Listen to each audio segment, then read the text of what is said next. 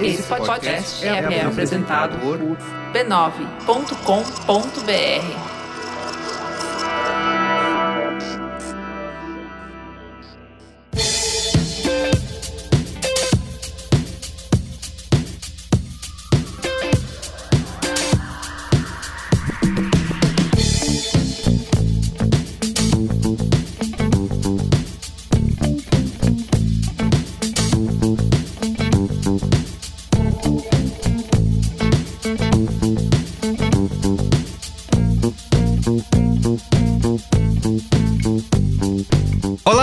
sou Carlos Merigo, esse é o Braincast número 460. Estou aqui com Bia Fioroto. E aí, Bia, tudo bem? Olá, Braincasters. Olga Mendonça. E aí, Olga? E aí, pessoal, tudo certo? Tô aqui de home office. E Marco Melo. E aí, Marco? Então, bundão é o Jair. e olha, bota bundão nisso, viu? Com a cara queimada hoje, inclusive. Exato, exato. Muito bem, ó, estamos aqui nesse Braincast para falar de um tema que já passou por aqui algumas outras vezes, mas a gente acha que novas informações, novos sentimentos experiências estão sendo compartilhadas. E é sempre bom a gente comentar qual que vai ser o futuro do trabalho agora pós pandemia porque a galera parece que não tá tão afim assim de voltar para os escritórios, né? Como as empresas acham que elas deveriam Deus estar. Deus me livre guarde de voltar para o escritório, vocês estão malucos. Exatamente. Então, assim, todo mundo teve toda uma discussão, saiu uma matéria na Vox, né? Que é por que, que não tá funcionando essa volta, por que, que não tá dando certo. Teve um outro debate que eu vi, você tá aqui, eu estava lá, peço perdão, mas eu estava no LinkedIn e tinha todo um debate Tudo lá bem, sobre... Merigo, uma vez ou outra. Tudo bem. Você Pode, continua sendo um cidadão que paga seus impostos, entendeu? Eu Exato, acho que. exatamente. Se você é usuário, entendeu? Você é só um pouquinho. Eu paro quando eu quiser. Você não tem um vício em LinkedIn, no Isso, lirismo? Isso, isso. É isso. E estavam toda uma discussão lá que trabalho remoto não consegue gerar cultura de empresa, né? Então, que tinha todo mundo voltar mesmo. As próprias empresas têm um pouco de. É, cada um fala uma coisa, né? O, eu lembro que eu vi o Twitter dizendo que quem não quisesse voltar não precisava voltar. Já o cara da Netflix falou vol- que queria que todo mundo voltasse o mais rápido possível, né? Então, isso ainda está. Essa discussão está em aberto, né? E nesse Braincast a gente vai justamente conversar aqui, tentar debater por que, que as pessoas não querem voltar para o escritório, né? Se deveriam voltar. Os benefícios e os malefícios da volta ao presencial e do ovo na sua dieta. Hoje, Isso. no Globo Repórter. Exatamente. Perfeito. E hoje a gente vai descobrir um pouco mais sobre como o home office, o trabalho remoto, pode interferir na carreira do brasileiro.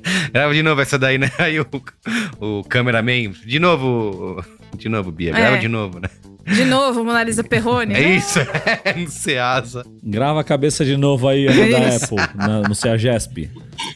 Eu tô rindo ainda porque eu já começo a pensar em qual bicho que apareceu. Eu adoro quando aparece eles assim. E a vida do pacurizinho da montanha? Aí aparece um Isso. pacurizinho. O que é pacurizinho? E a cara? vida do home office te traz surpresas maravilhosas. Isso, isso. Como esse beija-flor da asa roxa, que aparece todas as tardes na casa de Beatriz Fiorotto. É um exemplar muito raro na natureza, mas que, se ela estivesse no escritório, ela não poderia Isso, aí entra, aí entra o corte, né? Que sou eu, assim, olhando pela janela, é, fingindo naturalidade, né? E a porra do pássaro não vem, porque na hora que liga a câmera, não, não vem, né? Lógico que não. Aí sou eu olhando, aí eu falo Não, é assim, um nossa, insert. é muito bom estar em contato com a natureza.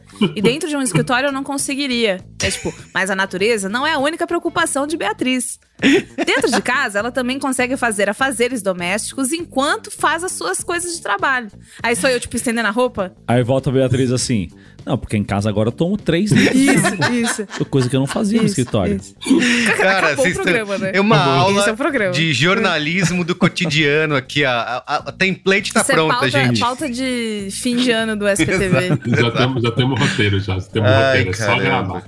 Sensacional. Pode ir, Berigo. Agora a gente vai deixar você tocar. Vem nós, podcast. Maurício Kubrusli, liga pra nós.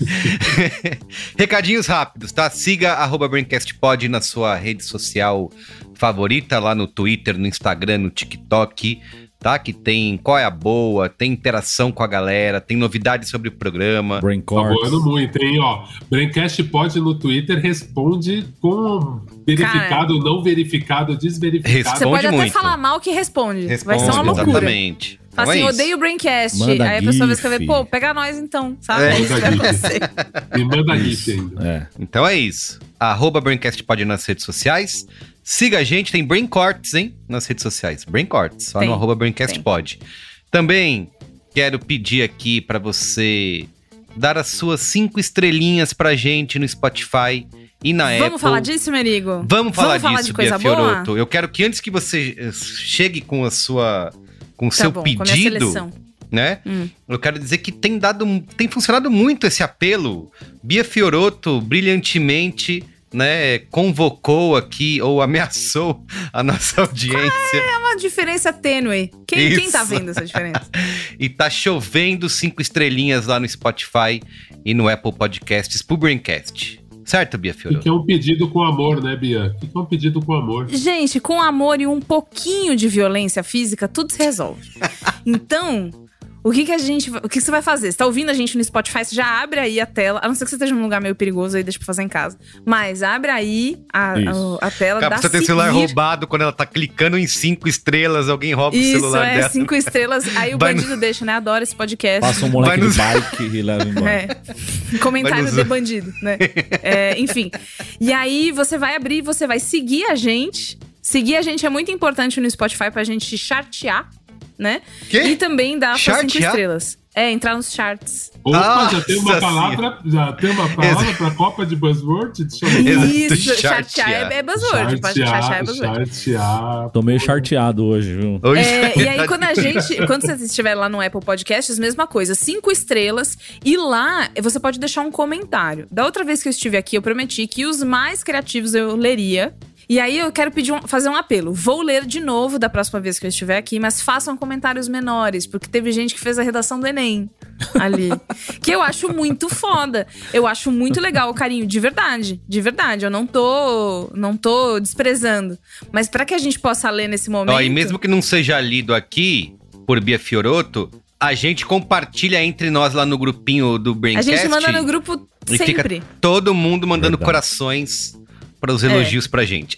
Só ti- Então vamos lá. Eu não comentário bom. lembro quantos comentários que eu prometi que eu ia ler. Mas agora eu vou fazer três, porque a gente já tá enrolando bastante. Três, três. Três, é o bom, limite. né? Três é bom. Então, assim, vamos É o começar. limite legal. Eu fui aqui, o ponto aqui, o Fisher Price avisou aqui no ponto que três é o limite legal.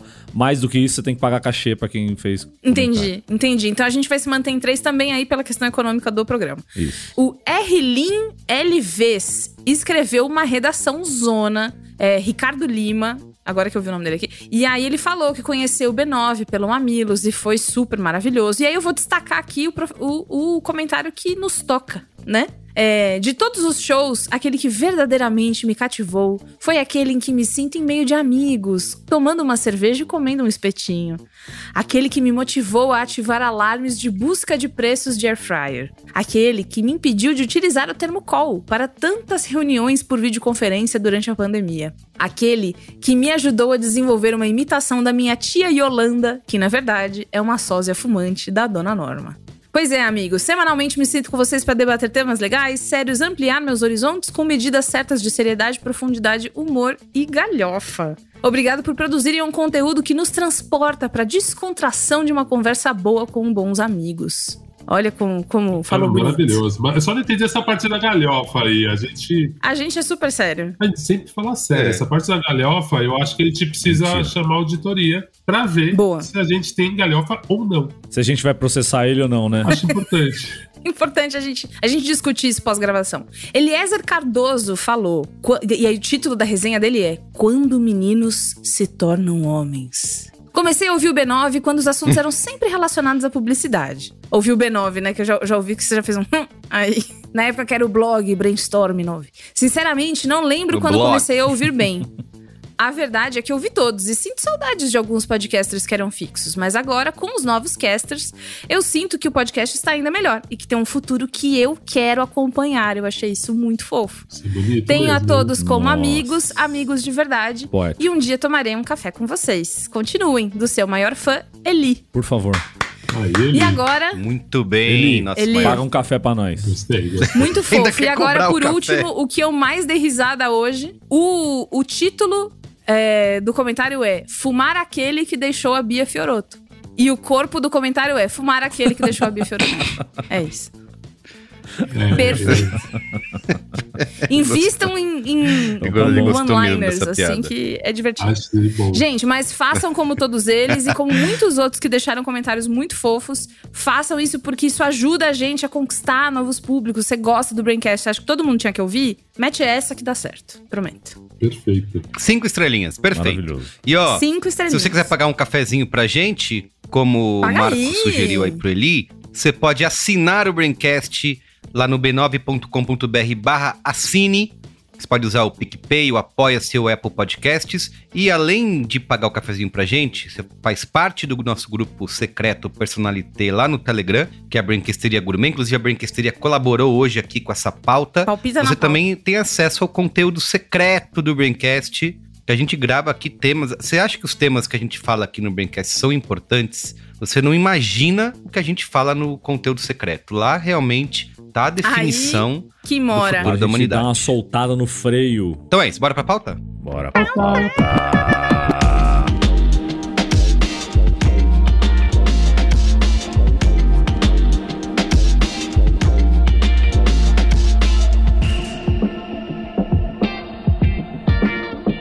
Bom, gente, ó, vamos aqui no nosso dilema de trabalho remoto versus trabalho presencial. Eu queria retomar um pouquinho, voltar um pouco no tempo. É, a gente já falou como a gente se sentiu naquele período. Inclusive, tivemos um podcast, um braincast inteiro, né, para falar de como seria a nossa vida agora trabalhando em casa, ficando em casa. Mas para a gente retomar, como que a gente foi obrigado a trabalhar dentro de casa, a transformar o nosso dia a dia, o nosso trabalho em totalmente remoto. Como que isso soou para vocês naquele período? Seria algo possível, impossível? Vocês acharam, putz, não vai dar, ferrou, o mundo tá. Ou, ou não? Vocês aceitaram de boa e conseguiram se adaptar bem? Era algo possível, mas eu sofri muito o começo. Porque quando, quando entrou a pandemia, eu ainda tava no time do B9 como produtora. E eu era. Eu amava a minha rotina, eu amava as pessoas que estavam comigo ali. Então, não ter o, o convívio do cafezinho, que a gente falou tanto, né? Ah, de parar pra tomar um cafezinho, não sei o quê. Isso, é. É, me, me machucou de verdade, assim. Eu, é, é, realmente eu, eu paguei um preço emocional de ficar longe dessas pessoas, porque às vezes era só uma olhada que você dava, né? Uma olhada só que já explodiu a risada e tal. Mas o, o, esse- o tempo passou e eu troquei de emprego, enfim. O Mas, tempo passou é, e você não sofreu calada. não né? sofri calada. Sou podcaster, podcast não sofre calada. Enfim, eu, eu sofri bastante no começo, mas eu me acostumei. Eu acho que até em algumas coisas eu talvez tenha sido meio dramática. Mas eu ainda acho que o bônus é, é maior que o ônus de ficar em casa trabalhando, vendo o, o sabiá da, da asa roxa. Não, peraí, você acha que é melhor você trabalhar de. De casa. Ah, de casa. O presencial, é, acho que a gente perde uma pá de coisa. E assim, é, quando eu vou presencial lá pra BH, né, pra, pro, pro meu emprego, pra passar uma semana fazendo as coisas e tal, tem várias coisas que eu sinto uma saudade. Então, essas olhadas, essa hora do, ai, vamos, vamos todo mundo parar de trabalhar agora e beber uma água, tomar um café, pegar uma coisinha. Mas. E assim, também tem a parte da socialização que é importante pra nós enquanto seres humanos, né? A socialização ali presencial. Mas mesmo com tudo isso, sentindo falta, pensando, poxa, que legal, eu ainda acho melhor trabalhar em casa. Boa. E você, Marco? Cara, eu. Quando começou. Fechou tudo, né? Aí foi cada um pra sua casa e tal. E foi um momento de tensão e da gente também não saber quando voltava, né? Era aquela coisa, não, em 20 dias volta, em um mês volta. A gente foi ficando cada vez mais em casa e se adaptando também a essa nova funcionalidade. Só que aí passaram várias coisas, né? Porque aí cortaram 50% da carga de trabalho e 50% do, do, do salário. Então você tinha um dia também mais Você tinha mais horas para fazer coisas que você não faria normalmente e menos horas trabalhando. E logo depois, é, eu lembro que eu voltei a trabalhar, voltar a ir pro escritório uma vez por semana em setembro já de 2020. Não demorou tanto assim, sabe? Quando começou é, com todos os cuidados, álcool, máscara o tempo inteiro e tal. Então eu voltei desde de muito cedo no, no, no, quesito pandemia, assim, a voltar aí pro escritório. Eu lembro que final de 2020 eu já tava indo a semana inteira pro escritório. Ainda com uma carga de, de horas reduzida, mas já tava indo sempre. Então eu não sofri tanto essa coisa do, do ficar muito tempo dentro de casa, né? Eu fui sofrer mais isso quando eu troquei de trabalho ano passado, setembro ou agosto do ano passado, que aí era um trampo que era 100% remoto, porque as pessoas trabalhavam de várias partes do Brasil, muita gente de Santos, pessoas de, da Bahia, Pernambuco e tal, e era e aí eu entrei num turbilhão de notificações e, e, uma loucura de ferramentas e o caralho que eu não tava tão acostumado por já ter voltado a trabalhar presencial, que aí começou a me dar um bagulho de, porra, eu não tô conseguindo separar o meu momento de trabalho do meu momento de casa, do meu ambiente de trabalho, do meu ambiente de casa. Ficou um bagulho muito mais misturado do que tava sendo antes, saca?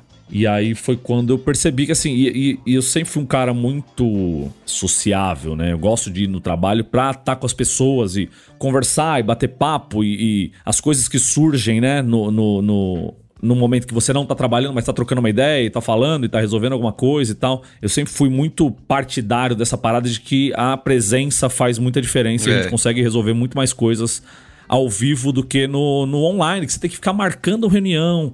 É, ah, você tem que é marcar é um horário, entrar num link e a porra do bagulho não funciona e não sei o que. E a tensão é difusa, né? A gente tava falando isso ontem no, no, no bar lá, que é. Puta, é dificilmente alguém tá 100% numa reunião, reunião, online se ela não isso. tá apresentando essa reunião, né? Então eu, eu me senti muito mais ansioso e muito mais. É, na noia com essa coisa da, da, da, notificação o tempo inteiro, né? E é uma reunião atrás da outra, e as reuniões você entra, e assim, 10 minutos, 15 minutos até começar a porra da reunião, porque tem um que tá arrumando o microfone, o outro tá arrumando a câmera e não sei o que, papapá, que são coisas que no ao vivo a gente consegue resolver muito mais fácil. Mas por outro lado, a gente sabe que nem tudo são flores, né? Nem todo mundo mora perto do trabalho, nem todo mundo é, recebe grana para comer fora de casa.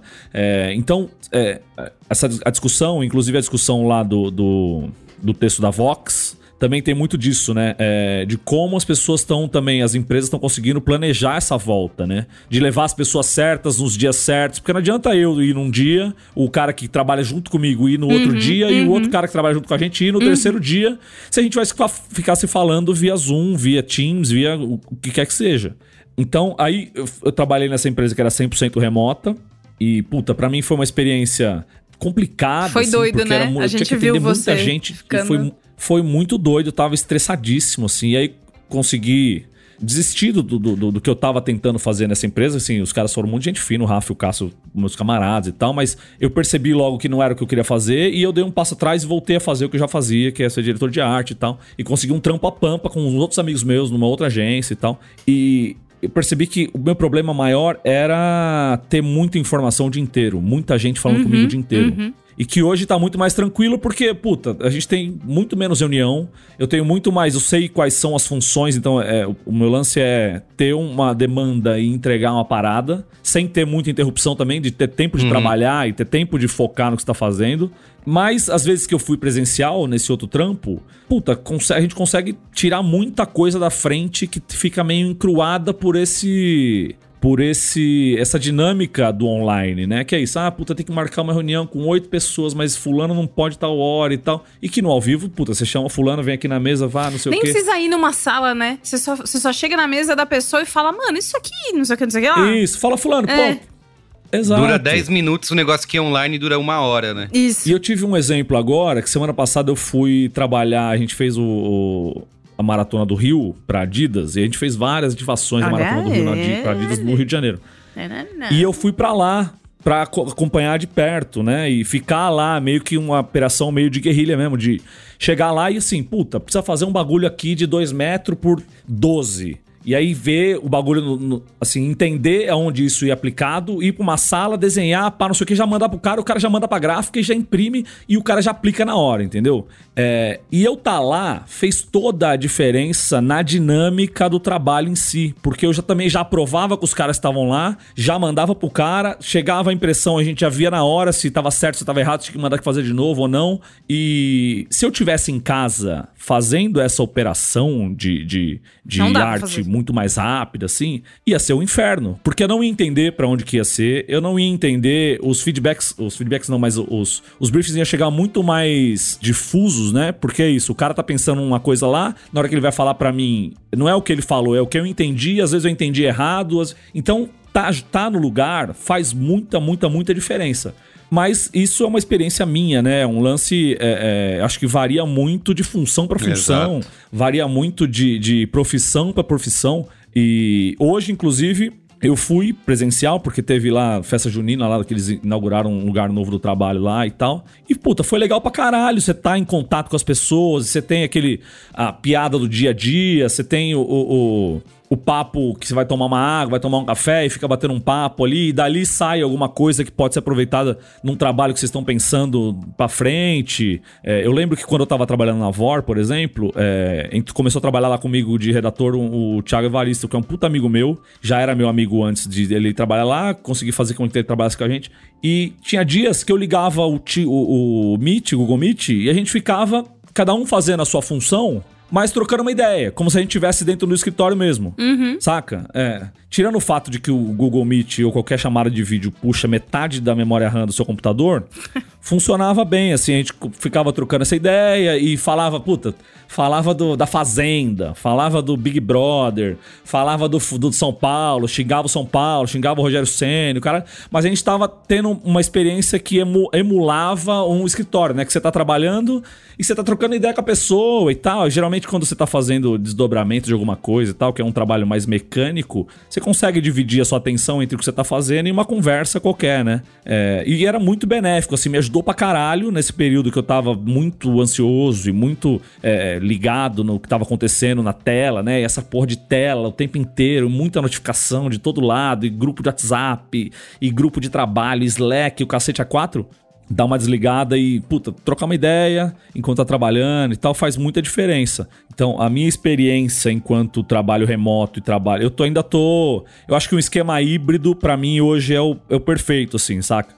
Você conseguir alguns dias da semana no trabalho em que vai estar as pessoas que você vai resolver as paradas, porque não adianta você também você ir pra lá e não tem ninguém. Então você vai perder a melhor parte de- do, do- do presencial, que é tá o, o convívio pessoal, e você chega lá e não tem ninguém com quem você vai conviver. Então, porra, qual que é, qual que é a vantagem? Então acho que é, o híbrido organizado, é, é, para mim hoje é o que melhor funciona, assim, e eu sei que a partir do mês que vem eu vou ter que começar a ir duas, três vezes por semana no trabalho, e eu não tô vendo isso como um problema, eu tô vendo isso como um, um benefício, saca? De, de já me organizo, sei que tá o dia que eu tenho que ir, as pessoas vão estar lá e eu vou já tenho inclusive as pautas que eu vou tocar com essas pessoas no ao vivo, pra gente conseguir adiantar o processo que no online é meio, meio entruncado. Sim, tem essa questão que é, é a galera tendo que voltar, porque é isso, né? Elas. Muita gente não consegue entender por que depois de dois anos, se elas estão fazendo um bom trabalho, por que, que elas precisam voltar pro escritório se a coisa tá funcionando. É, o Oga, eu sei que já faz tempo que tá habituado. Né, na vida de frila, de não precisar ir para escritório. Porém, eu queria saber, Olga, se antes da pandemia é uma coisa que eu fazia bastante e acabou isso na minha vida e, e eu reclamava de ter que ir, pegar trânsito e tal. Depois eu passei até a sentir falta, que é fazer reuniões, né? A Nossa, gente. eu adoro, eu adoro, eu adoro. Ah, é? Como eu é é? adoro. Aí. Eu era, eu era esse time aí, ah, essa reunião podia ter sido e-mail e tal. Mas, de certa forma, foi a primeira coisa que eu senti falta. Porque, cara, várias vezes eu ia de bike, me obrigava a sair de casa. Isso, isso. E eu acho que tem uma. Principalmente agora voltou um pouco essa energia, né? Tem uma certa. É uma coisa ritualística da, da reunião ao vivo, sabe assim? Ó, esse horário vai chegar tal pessoa, todo mundo tá mais preparado e com uma Totalmente. postura de reunião ao vivo, sabe? Ó, o cliente chegou, o online Uhum. fica muito lá em casa, sabe? O cliente tá na porra É. do carro. Tá ouvindo ninguém, você não vê a cara do filho da puta. Você é só mais, um, mais uma coisa na lista de tarefa que tá pulando na cara do cara. Sabe? Você não tá Perfeito. nem aí, tá cagando pra você.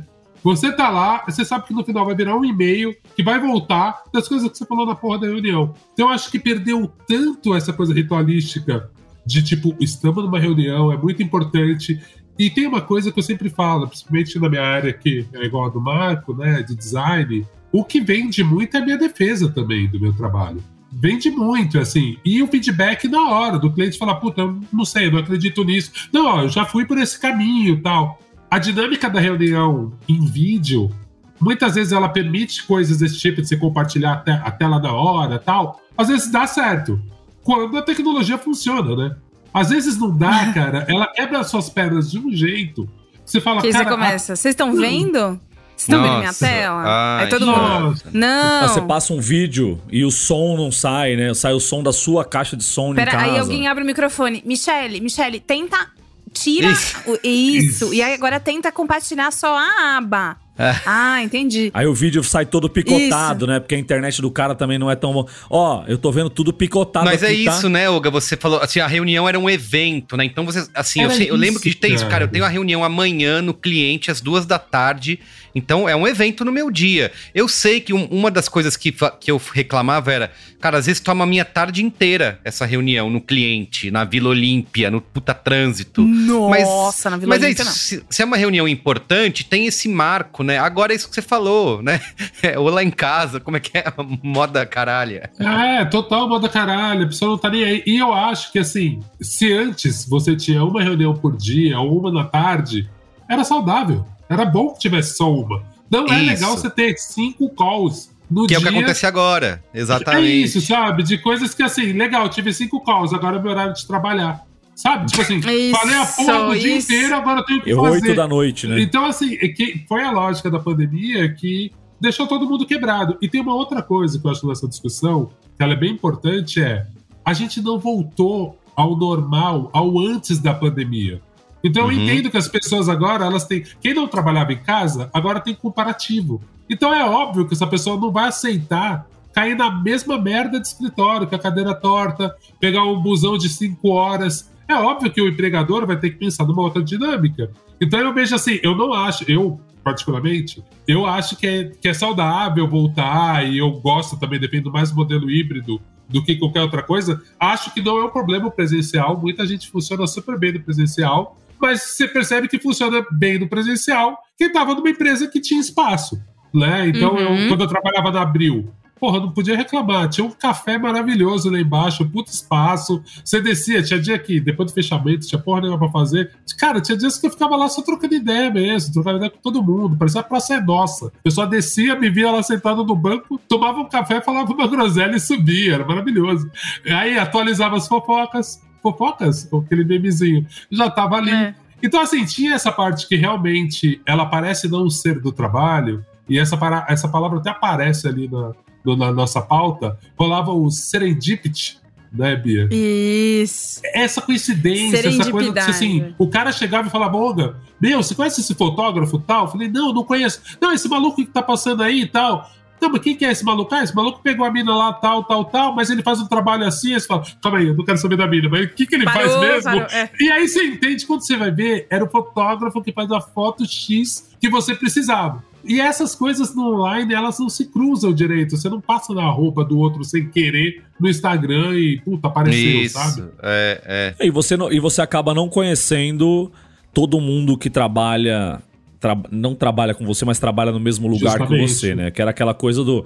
Puta, você cruzava a pessoa do financeiro todo dia. Você acabava tendo uma relação, Relação. com ele que fosse no café, se fosse alguma coisa, trocava uma ideia, você achava alguma coisa em comum. O cara assistia Breaking Bad também. Você ficava comentando ali, falava um bagulho com o cara e tal, não sei o quê. Era mais uma pessoa que você tinha uma relação e que essa coisa, esse senso de comunidade no online não existe porque você vai acabar falando sempre com as mesmas, pesso- as mesmas pessoas, as pessoas que estão é, relacionadas ao trabalho que você tem que fazer. É, você perde o senso de é o que tá escrito também no, no texto lá, né? Que ah, porque no online as pessoas perdem o senso de, de empresa e de pertencimento à empresa. Eu concordo com isso, acho que perde mesmo, mas ao mesmo tempo tem muito chefe e muito dono de empresa que tem mentalidade de fábrica, né? Os caras querem ver a fábrica cheia de gente, querem ver os empreendimentos deles cheios de gente, porque, pô, senão por que, que eu tô pagando aluguel? Tô, com, pagando aluguel de máquina, tô pagando isso. aluguel de lugar. É, então, pô, essas pessoas têm que voltar a trabalhar aqui porque eu tô gastando uma fortuna de aluguel num prédio, que papapá, pipipi, e aí vira um bagulho ao contrário, né? Que vira um capricho do dono de ter, ter as pessoas ali perto. Teve empresa que aproveitou a pandemia para reformar o escritório, deixar ele tinindo pra volta. E aí tá tudo lá dentro do plástico e ninguém quer pisar. Porque fica lá na puta exato, que pariu, não exato. vou. Pra todo mundo voltar. É, tem uma coisa é, que exato. eu não gosto de online. Você tava falando de conhecer as pessoas, né, Marco? Que no online, assim, não tem, tem aquele tempinho quando você tá até esperando alguém chegar, ou sentar, arrumar o computador, que você fica ali troca, falando qualquer coisa, amenidades, né? O small talk. Porque agora você entra no online e você já. E aí, tá bom, então vamos lá, temos que fazer isso. Tudo bem, você tem um sentido de vamos agilizar aqui, mas ao mesmo tempo, essa questão de você que você falou de criar essa comunidade não acontece, né? Eu queria só citar um, um caso um exemplo, porque eu sempre fiquei muito pesquisando esse negócio de trabalho remoto. É, na, o futuro do trabalho vai ser remoto, todo mundo trabalhando de suas casas, com seus equipamentos, a tecnologia permite isso, mas ao mesmo tempo sempre me vi muito conservador nesse sentido de, putz, não dá, né? Tem coisas que tem que ver no dia a dia. Achei que isso nunca ia rolar como a pandemia forçou esse tipo de trabalho, eu até que me adaptei rápido. Falei, pô, funciona, né? Dá, dá para fazer, assim, tem muita coisa que é ruim, mas e dá para fazer. E assim foi indo, né? Virou meio que um. É, é, o dia a dia virou esse, virou o novo. Ó, vou usar buzzword. Virou o novo Nossa, normal. desgraça, né? Virou o novo normal. E aí, agora a gente tem a. Tava até, quando eu falo aqui da nossa. Siga o arroba Braincast pode nas redes sociais, porque temos uma equipe linda de redes sociais trabalhando aqui no Braincast quando ele. A gente ficou meses se falando sem nunca se ver, só online. E aí a gente se encontrou essa semana, fez uma reunião presencial. E, cara, é outra coisa, cara. Eu saio assim, putz, é por isso que a gente se encontra. É por isso que as pessoas vêm e se deslocam. Porque, que bonitinho. Porque tem todo um lance de linguagem corporal e de. Eu acho que quando você tá na, na reunião online, muitas vezes parece que tá todo mundo irritado. Parece que tá todo mundo. Ou, ou não tá prestando atenção, ou tá irritado. Parece que quando você interrompe alguém, parece que é um lance. Mesmo aqui, às Exato. vezes, a gente gravando. Tem essa coisa da etiqueta da reunião, da reunião online, né? Que as é, pessoas, a mãozinha, ela, odeio mãozinha. Falar, e ela, ela não. Exato, não quer interromper, que no ao vivo é muito. No ao vivo você põe a mão no braço da pessoa.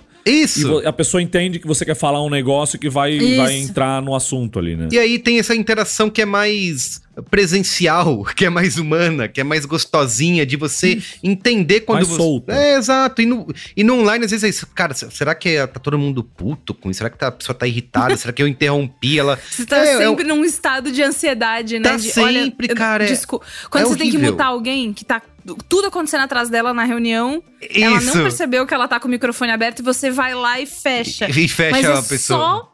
Só, só uhum. assim, por delicadeza. E você fica na câmera assim, desculpa, desculpa, nossa, é, então, desculpa. Aí, aí quando, eu me encontro, quando eu encontro, eu vejo que realmente. Por que, que as pessoas se encontram, né? Por que, que isso funciona, né? Olá, meu nome é Renata Paparelli, eu sou psicóloga, sou professora do curso de Psicologia da PUC de São Paulo, membro coordenadora do NAST, Núcleo de Ações em Saúde do Trabalhador. Meu campo de atuação é saúde mental e trabalho. Eu vou trazer hoje algumas questões, algumas, alguns aspectos para o debate aqui, convidados pelo pessoal, convite pelo qual eu agradeço os registros, os relatos, né, que eu tenho ouvido e também pautado um pouco na minha experiência docente, são de, de um lado, muita alegria, né, pelo menos no mundo da universidade, de voltar para o presencial, e acho que dá para expandir isso para alguns outros espaços laborais. Então, encontrar com as pessoas, ter uma rotina de vida um pouco mais compartilhada e as alegrias que isso traz mas tudo isso somado a um desgaste muito grande, porque a situação de isolamento trouxe uma experiência de muito pouca estimulação e a vida presencial, ela é bastante cheia de nível de estimulação, vamos dizer assim. Um desgaste trazido pelo próprio hibridismo, né? Ora você está de corpo presente, hora você tem que sair correndo para algum lugar para usar um computador ou algum outro equipamento para se conectar com pessoas, e isso cansa. Uma terceira questão que eu mencionaria é justamente essa da produtividade, né? Em tempos de reclusão, isolamento e trabalho remoto, é, várias pesquisas indicam um incremento muito grande da produtividade, pelo menos em alguns segmentos. E esse incremento ele se dá pela completa abolição dos chamados tempos mortos, né?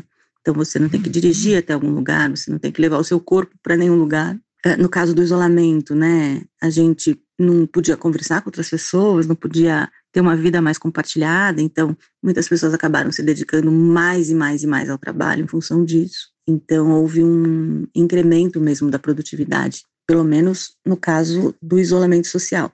E aí eu acho importante a gente diferenciar o trabalho que foi realizado de modo remoto por conta da pandemia, articulado ao isolamento social, etc., e o trabalho é, remoto em termos gerais, né? Que é um, uma outra modalidade. Mas, assim, o trabalho remoto em tempos de pandemia com isolamento social, acho que sim, incrementou a produtividade e isso foi às custas da saúde mental das pessoas, que passaram a ser pessoas que só trabalham, trabalham, trabalham, trabalham, trabalham, né? É, poucos intervalos, pouca dedicação a qualquer outra atividade, muito trabalho. Nesse sentido, a volta ao trabalho presencial, né, e aí você fala dos escritórios especialmente, entendo que vai ter um impacto de é, diminuição dessa produtividade, né? Por causa disso. As pessoas conversam, as pessoas tomam café, se encontram, tem as suas atividades interrompidas, e, e isso tudo diminui a produtividade. É muito complicado fazer isso desse modo remoto, então eu vou entendendo que o benefício pode ser nessa direção, da articulação melhor das equipes, do alinhamento do trabalho e do aprofundamento das reflexões que vão sendo feitas. Aí também depende muito do tipo de trabalho do qual você está falando, né? É, a gente pediu opiniões da, dos nossos assinantes lá da Braincasteria Gourmet. A galera colaborou em massa. Temos alguns pediram para a gente manter o anonimato, então você escute esse comentário agora com voz de. Anonimato de será. Anônimo 1 disse o seguinte: a empresa está querendo que a gente vá pelo a menos uma vez por tá mês. Querendo no... que a gente vá. Obrigado. Desculpa. Então, lê aí, Bia. Peraí, deixa eu abrir a pauta, não, porque eu fechei a pauta por causa do, isso, da internet. Bia. Vou, vou, vou. Então vai, Anônimo 1. Anônimo 1. A empresa tá querendo que a gente vá. Não, vai, vamos lá. Anônimo 1. A empresa tá querendo que a gente vá pelo menos uma vez por mês no escritório para uma confraternização, happy hour, essas coisas. O problema é que eu não moro mais em São Paulo. Eu sinto que eles querem muito o povo no escritório de novo, mas pelo menos dos que eu conheço, ninguém quer voltar para lá como sou programadora, ainda tenho algumas regalias, porque o mercado tá procurando gente no meu perfil. Então, se eu ficar enrolando e não for, não tem muito problema. Mas eu não quero, não. Minha coluna não aceita mais. Eu te entendo, Anônimo. Segundo os, os gringos, o que está acontecendo é que tinha muita gente que só servia para gerenciar pessoas no escritório. E daí esses gerentes estão vendo que eles não têm muita utilidade se as pessoas conseguem entregar bem sem a pressão deles. Daí, eles têm medo de que percebam que eles são meio inúteis. Eu adorei que foi mudando a voz ao longo do. ao longo é porque variou entre o ET Bilu, a voz que eu faço pros meus gatos.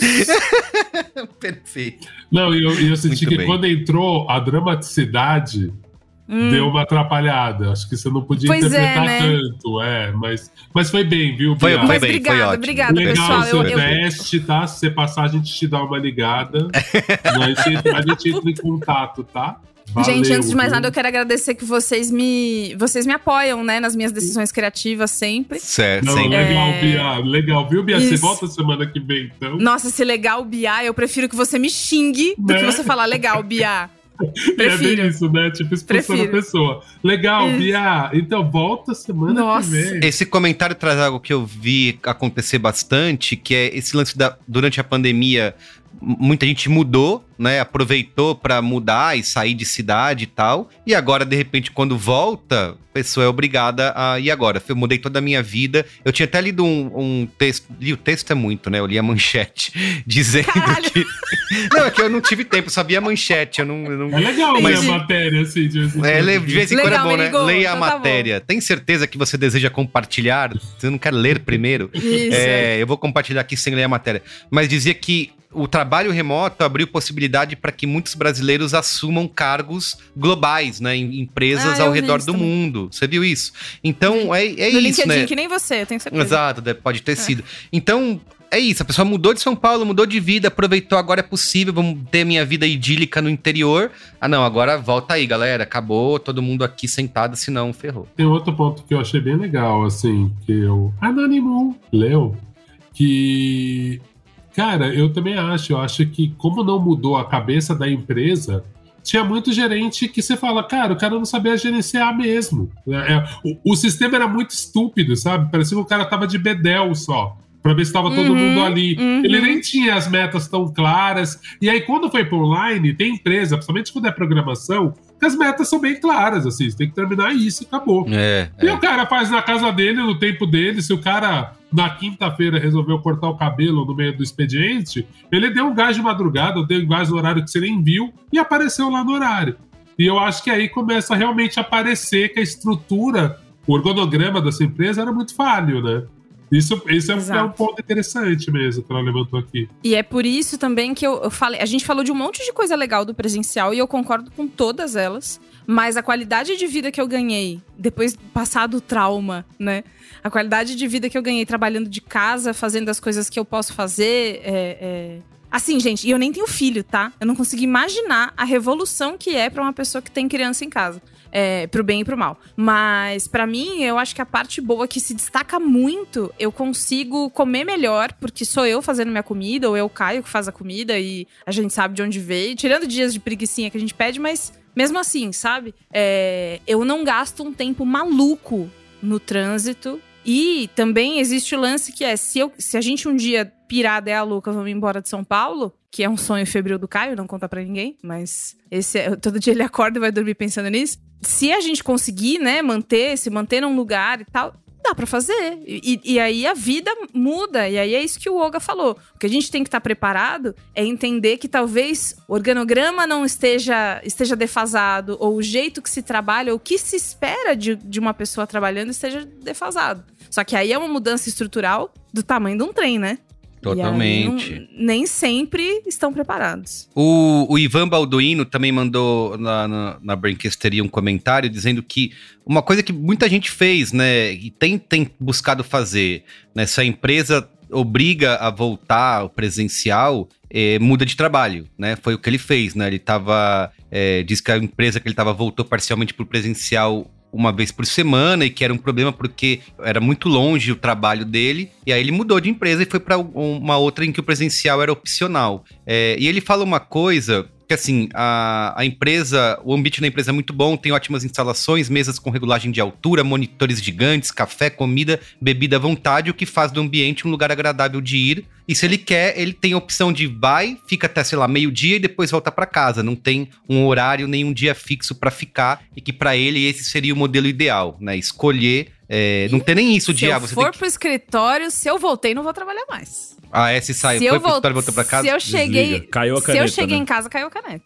Ou eu tô trabalhando de casa e vou trabalhar de casa até o fim do que eu tenho que Não, fazer. Bia, mas se você tiver uma meta, você tem que entregar tal coisa naquele dia. Você vai trabalhar, entendeu? É, não, é, é- é- sim, mas a minha sensação, eu, eu acho que eu tenho uma experiência um pouco mais binária com o ambiente de trabalho.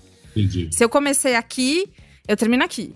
Se eu comecei aqui, eu termino aqui. Essa coisa do começar aqui e vou terminar em casa, eu acho que ela depende do contexto posto, mas pra mim é mais difícil de romper esse negócio do que talvez pra outras pessoas. É, um, um ponto que é interessante do Ivan é dele falar do, de uma empresa que tem realmente um espaço legal de trabalho, né? Que aí você realmente tem vontade de ir lá. E muito. A, a- que o nosso perfil aqui, ninguém é muito do. Ninguém ficou feliz de voltar a trabalhar presencial, assim, tão extremamente. Mas, cara, tem gente que não tem uma casa boa, gente.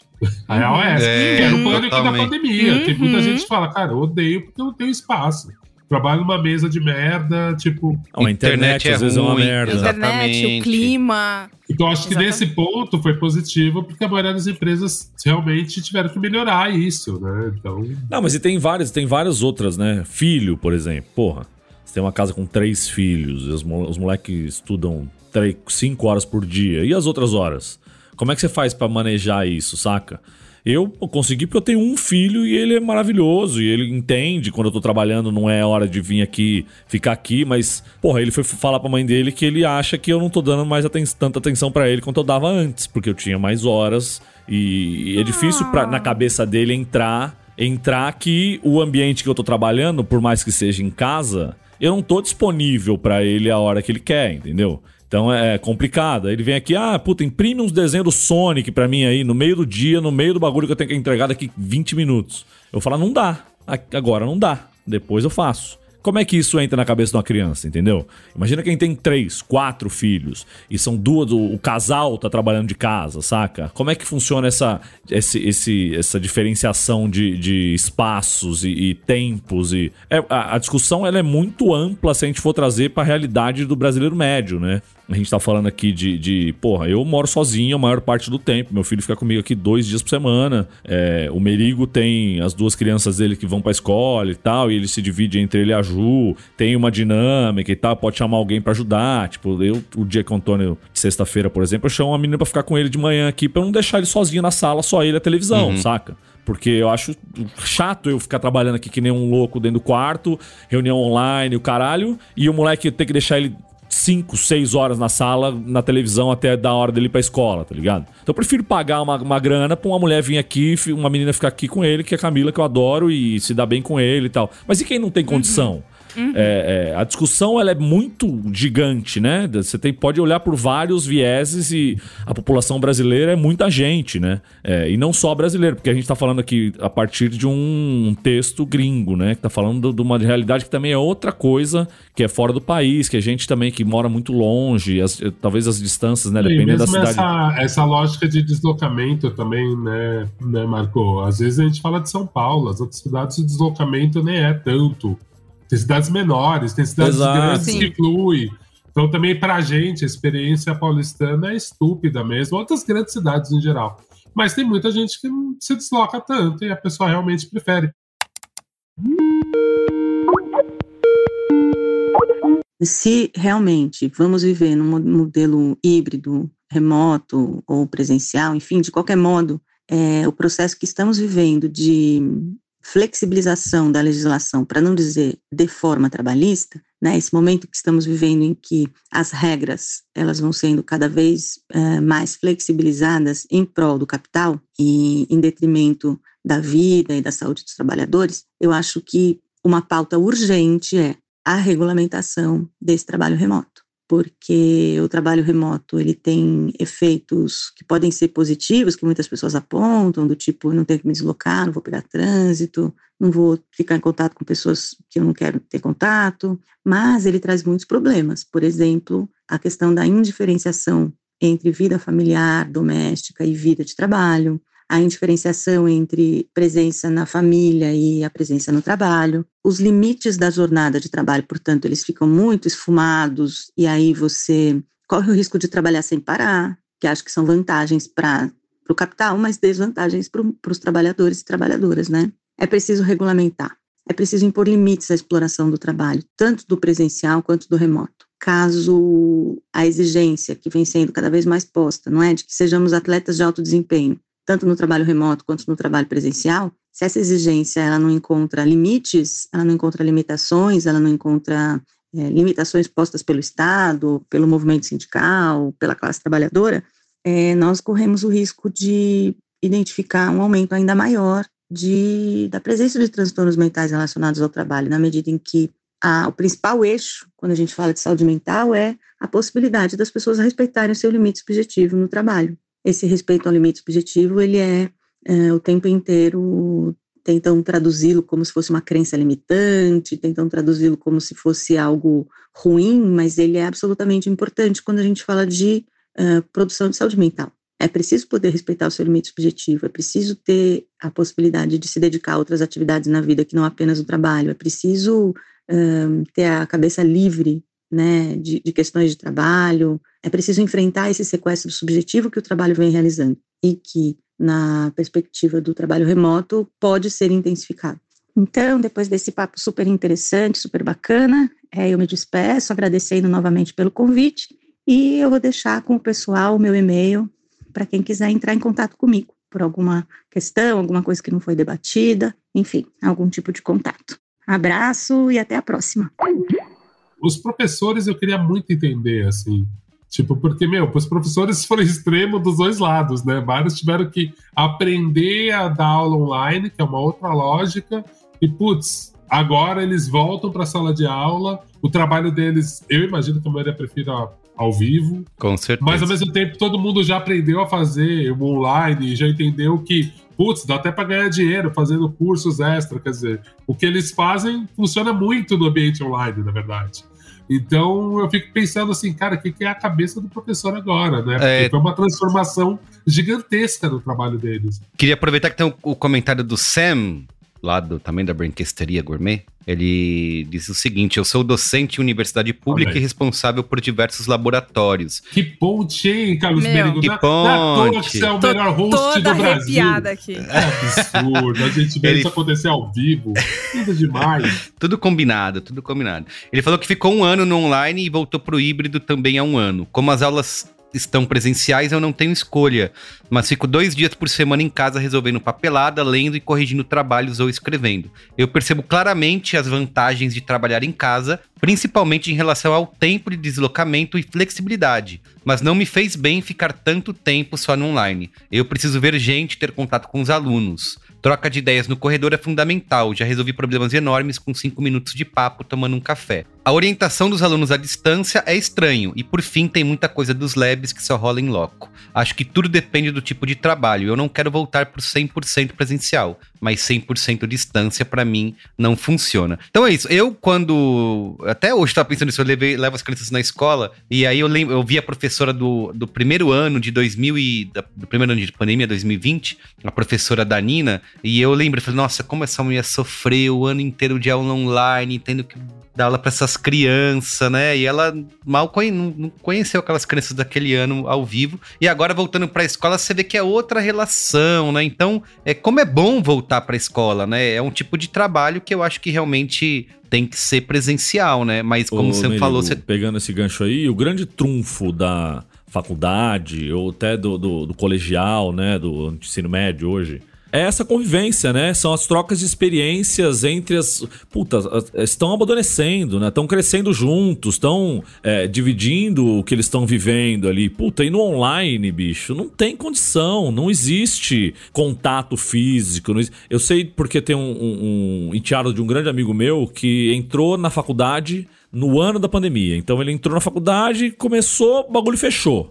E o moleque começou a ter sintomas de depressão, porque, porra, ele tava esperando esse momento, né? É o, o aflorar do, do, do adulto, É né? Você deixa de ser um, um um aluno de né? escola, você vai pra, pra faculdade, universidade, pô, o moleque estudou pra caralho, passou numa universidade boa pra caralho, tava animado pra ir, conhecer, viver as coisas da faculdade, né? Que não é só o que você aprende dentro da sala de aula, são as festas, Mal, são os mal é o contatos que que você tem. dentro da sala de aula. né? Exato, é a, li- é a liberdade que você tem, né? Você não tem mais um bedel no seu, no seu pescoço o tempo inteiro te mandando ir pra sala. Você vai pra sala se você quiser, você faz o que você quiser, você aprende o que você quiser, o que você não quiser. E, e o cara perdeu tudo isso, tipo, no auge da juventude e da vontade de querer viver, Foi saca? privado, privado de ir no Coqueiros Bar, trocar ideia, jogar truco. Exato, Coqueiros Truco 21, online, né? chato pra caralho. Ali, com os amigos, alcoolizado, jogando truco. Aprendizado. Exato, Pô. porra. Dormir na casa de quem tiver, de quem te convidar, porque já acabou o Virar ônibus pra tua e o amiga e falar, amiga, por favor, posso ficar no seu sofá? E aí vocês descem a rua doida, né? Falando um monte de Isso. merda. Você já sai de casa com uma camiseta e uma cueca extra, que você já sabe que você vai ficar na Nossa, casa de alguém mesmo, que se foda. Não, era batata. Quem mora longe sempre fez isso. Já sai com uma cueca, uma meia Cara. e uma, uma camiseta na mala, É porque, isso. puta, no outro dia você, você fica só com a mesma calça, com a mesma bermuda e já era. Então, é, Quando você traz isso pra esse lado do edu- educação, né? Professor, aluno, que é um negócio de relação muito mais próxima, né? Diferente de chefe e funcionário, de colegas de trabalho, que você, puta, você tá fazendo uma, uma, uma função pra um terceiro, né? Você tá entregando uma coisa que não necessariamente é pra você, é um bagulho que vai beneficiar a empresa e o cacete. A, a relação professor e aluno é um negócio muito mais próximo, é um negócio que tem que ter um cuidado, tem que ter um contato. É aquele lance, né? Se você não gosta do professor, dificilmente você vai é, se engajar na matéria dessa- desse professor ou você vai se interessar muito pelo que ele tá ensinando ali. Você imagina no online, bicho, que parece que você tá vendo um vídeo do YouTube, tem um monte de gente ali que também não tá prestando atenção, as pessoas estão de câmera fechada e o cacete, às vezes nem estão prestando atenção na porra da aula, e você não tem nem esse momento de, puta, vamos sair dessa aula que tá chata pra caralho, vamos fumar um cigarro lá fora, vamos trocar uma ideia, vamos tomar um café, vamos dar uma volta, vamos ver umas minas no corredor. Não existe isso no online, saca? Então é, é, é uma perda de experiência muito grande. Eu acho que tem uma coisa que a gente viu, assim, enquanto a gente está falando e tal, né? Eu tô lembrando de alguns exemplos da pauta, é, de, dos, da brinquesteria. Tem muita gente que fala mesmo, né? De, de ter se adaptado, ter arranjado trabalho full remoto, né? O tempo inteiro tal. Eu, eu, eu acho interessante, por um lado, que existe essa nova categoria mesmo, né, de full remoto, então a pessoa ganha esse tempo de deslocamento, tudo que a gente falou. Mas o que eu acho complicado é que muitas vezes a pessoa não usa esse tempo a mais para ela interagir com outras pessoas. Então, se ela fosse fazer esse tempo a mais para, sei lá, ir na academia, no futebol, qualquer outra coisa, que visse outras pessoas, mas você pode ver, cara, a maioria dos relatos é para pessoa fazer alguma coisa de casa, em casa. Então, às vezes, eu fico pensando também o quanto não É de tela em tela, né? Você sai da É. tela do computador pra tela da televisão, Às pra tela a do pessoa até celular. pode fazer alguma coisa manual que não seja tela, mas eu fico achando só que começa a virar uma fobia de gente, de lugar cheio, que eu acho que é uma coisa que todo mundo saiu da pandemia com isso. Isso, Né? isso precisa ser falado, porque uma das coisas também que é a volta remota completa, é, tipo, do dia pra noite, é um problema também, porque a gente tem que se reacostumar com gente, né? Eu, eu me senti. a- A gente foi na Rio 2C, né? Eu contei pro Merigo depois. Tinha uma plateia ali que não era uma puta plateia, né? Não, tinha, não era estádio lotado, mas tinha gente ali. E no meio da gravação, eu me senti meio mal, mas não mal porque as pessoas estavam ali, mas é, é ansiosa socialmente. Então, com todas essas coisas postas que a gente sabe que são benéficas, é, ainda é importante também cada um medir o freio do que precisa, porque tratamento de choque não dá certo direito. Eu né? acho que isso é um bom ponto, né? De o que, que é, o que, que precisa. Eu acho que fica claro cada vez mais que é o velho tratar no caso a caso, né? Porque é, tem várias razões, né? Por que, que não tá dando certo, porque as pessoas estão ansiosas por ter que voltar ao trabalho, pensando inclusive em mudar de emprego, né? Por conta disso.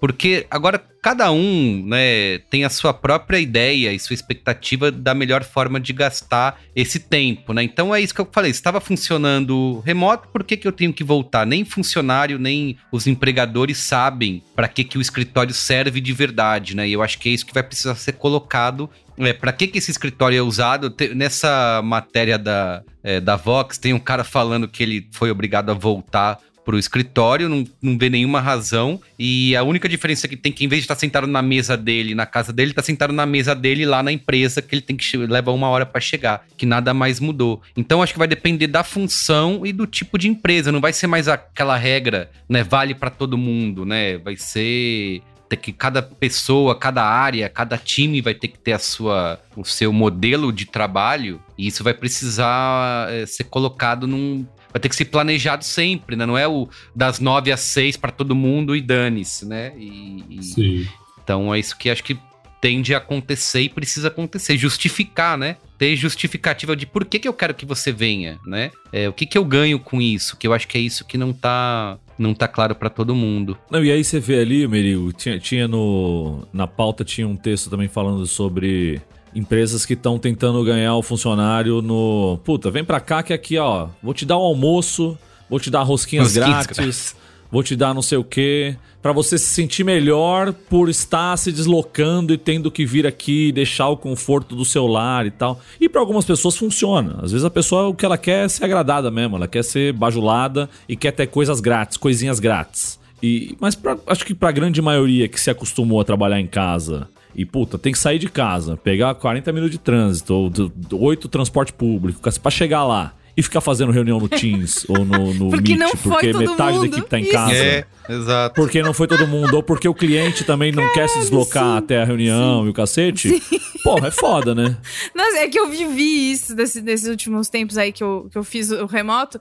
Um cliente super legal, e, enfim, não vou falar quem era, mas jornalista de uma coisa super legal. Vamos, vamos fazer reunião. E ele vai vir aqui com a irmã dele, que também é uma pessoa super legal e tal. Aliás, não falaram que vai vir aqui. Ele vai estar, vai estar com a irmã dele. Eu crente que eu ia ver o cara, abraçar o cara, ficar de mão dada com ele a reunião inteira. Aí a pessoa que ia fazer comigo passa na minha mesa com o micro, com o- segurando o notebook daquele jeito, né, que é com ele meio aberto assim, falando: "Vamos pra reunião?" Isso. Nossa, mas eu acho que a minha cara virou um pastel, juro. Eu fiz: "É, é remoto?"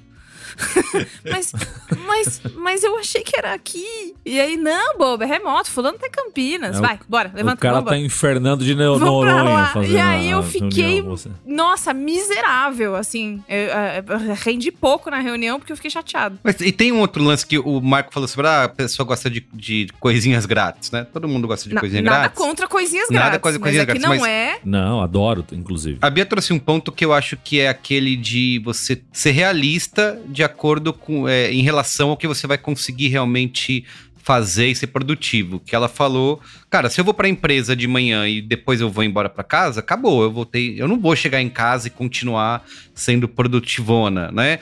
Então, tem Isso. gente que prefere ir pro escritório porque ali é um lugar onde ela vai ter né, um, um espaço, um momento de trabalho, né? Estou aqui, estou trabalhando, eu separo muito bem as coisas. Não dá pra achar que todo mundo vai estar dentro de casa e vai produzir pra caramba, como se estivesse produzindo dentro do escritório, né? Também tem. É isso, é o velho. Cada um, cada um, não é? Não é esse a poesia? Isso, o dito, É o que dito dizia popular. o. O dito ditado. popular, exatamente. Com isso, a gente resume tudo, né? Cada um, cada, um. Cada um, cada um. Mas cuidado com se isolar demais também, que dá errado. É bom, eu sei, eu gosto, partilho dessa ideia, mas sei também que esteja você com problemas de interação social e tal, é, é, é, é de passinho de bebê que, que vai melhor. Porque full Não, isolamento. e, é e é, a gente tá falando aqui, né, Bia? A gente tá falando da nossa experiência, que somos pessoas sociáveis e que Exato. gostam de contato com Exato. pessoas. Mais Tem gente que não tem a menos. menor paciência. Eu trabalhei com muitas pessoas em É, que ela. eu achei engraçado você chamar que- você falar que o Merigo gosta de contato com pessoas. Eu achei generalista da Foi sua parte, fofo, mas enfim. É, você não, vi- você não viu ele no bar Gosta de ontem, contato com bem. vocês, É, gente. eu, eu Ah. cansei de trabalhar com gente que entrava muda e saía calada e chegava lá, Total. cumpria o trabalho dela verdade. do, do, do horário certinho, largava a caneta e ia embora, não falava nem tchau. E porra, pra essa pessoa devia ser um martírio ir trabalhar e ter que olhar na cara de pessoas semi-conhecidas, saca? Então, pra essas pessoas, talvez o online seja o, o, Melhor o sistema podia perfeito. acontecer. Porque ela tem, ela tem as entregas, ela tem. não precisa interagir com ninguém, não precisa de small talk com ninguém, e tá tudo certo. É, a gente tá falando aqui da, da, do- da grande maioria, né? Do afegão médio, que é a pessoa, o ser humano que é sociável e que gosta de sair, de conversar e tal, não sei o quê. É, mas não dá pra generalizar também, e tem. É isso aí, cada um, cada um. O Carlin- Carlinhos resumiu perfeitamente todo esse programa. Pesquisando para a pauta, eu caí numa outra matéria que chama Antitrabalho, um movimento que ganhou força na pandemia e se espalha por comunidades online. É uma matéria da BBC. Que ela é muito interessante porque ela fala que aí quando, quando você me pergunta qual é o futuro do trabalho, ou é o híbrido ou é o antitrabalho. Que aí é uma galera que falou, velho, eu não quero trabalhar mais porque meu trabalho é estúpido. Então, nos Estados Unidos, uma galera começou a perceber, principalmente a galera que trabalha para a Amazon, empresas desse tipo, que, tipo assim, cara, tanto faz, sabe? Se for pra ganhar essa grana, trabalhar tipo um robô, foda-se, prefiro ficar sem trabalhar. Óbvio, a pessoa trabalha bem menos, faz um trampo diário, pega aquela grana, prefere viver com menos do que ficar se ferrando e gastando a vida num trampo que é idiota. E eu acho que, assim, cara, cada vez mais essa história do antitrabalho, depois vocês leem a matéria, é muito mais complexa do que isso. Mas eu acho que cada vez mais vai rolar uma rejeição visceral do trabalho mesmo, assim. Se não É, mudarmos. mas aí nós estamos falando de uma sociedade. Não, mas assim, a gente tá falando do redneck lá. Assim, sério, não é só gente Tudo bem, rica. mas o redneck nos Estados Unidos, mas lá você tem. é, primeiro que você já não tem direitos trabalhistas, né? tem Você já não nada, tem essa não tem segurança nada. do trabalho. Você não tem nada. Você vende a hora do seu trabalho e que se for do Brasil, e que se for do, se for do Biden. Aqui é muito mais complicado, né? Porque geralmente quando você vai fazer esses trabalhos por hora e tal, sempre é muito precarizado, você ganha muito menos do que você ganharia num emprego dito regular e você vai trabalhar num lugar e você vai ter expediente, o cacete. É, eu acho que a gente tem que também ada- adaptar os discursos às realidades, né? Não, é isso que eu falo, mas assim, a gente viu muito com o lance do Uber, cara. Muita gente assim, ah, a solução foi o Uber. Era muito melhor do que o meu trabalho, que era tipo uma espécie de antitrabalho. Aí depois aumentou a gasolina e aí? Quem consegue ser Uber? Saca? Eu acho que tem esse lugar complicado. Enfim, próxima pauta, né? Momento, saiba mais, bela dica do, do Oga aqui pra complementar. Tem uma quarta dica no nosso Momento Saiba Mais. Já que você tá, se você tá tendo que voltar para o presencial, não tem como fugir, pode retomar um dos grandes hábitos, né, do deslocamento, que é ouvir podcast, né? Você passa uma hora, uma hora e meia, duas horas no trânsito. Escute podcasts da família B9, podcasts.b9.com.br e ouça mais Braincasts. E eu trago aqui o programa 407, que eu cheguei a citar, que é como as videochamadas sugam a nossa energia, né? Onde a gente falou ali do quais são os efeitos nocivos do excesso Uma das de reuniões. melhores capas de Johnny Brito, inclusive. Não é incrível? Autorretrato de Johnny Brito, aliás, nessa capa. Bia Fiorotto esteve lá nesse programa. Então, recomendo muito para você entender por que, que uma coisa que parece, não, tudo bem, tecnologia nos ajuda, mas como que a ciência indica que a fadiga de call, de Zoom, de Meet, de Teams é real, tá? Então, Braincast 407. A fadiga de Teams é a pior, que Teams É é, pior, o pior é o sistema Teams. de todos. é. Exato. Não, não dá. não É, dá, em não segundo, tem o. A gente citou tanto aqui, né? O artigo, o texto da Vox, que é porque trabalhadores não querem voltar ao escritório. Vamos botar o link aí no post para você acessar, também divulgar nas nossas redes sociais, siga BrainCastPod. Então, o texto que mostra aí, tenta trazer alguns argumentos de por que, que as pessoas não estão com saco para voltar pro escritório. Por último, tem um vídeo da Exame Academy, que é onde tem a Cris Junqueira, que é diretora e uma das porta-vozes do Nubank. É um vídeo de 11 minutos onde ela eh, responde: Nós realmente precisamos do escritório? Então, não é só uma defesa dos motivos, mas um debate de como e por que voltar ou não ao presencial, tá?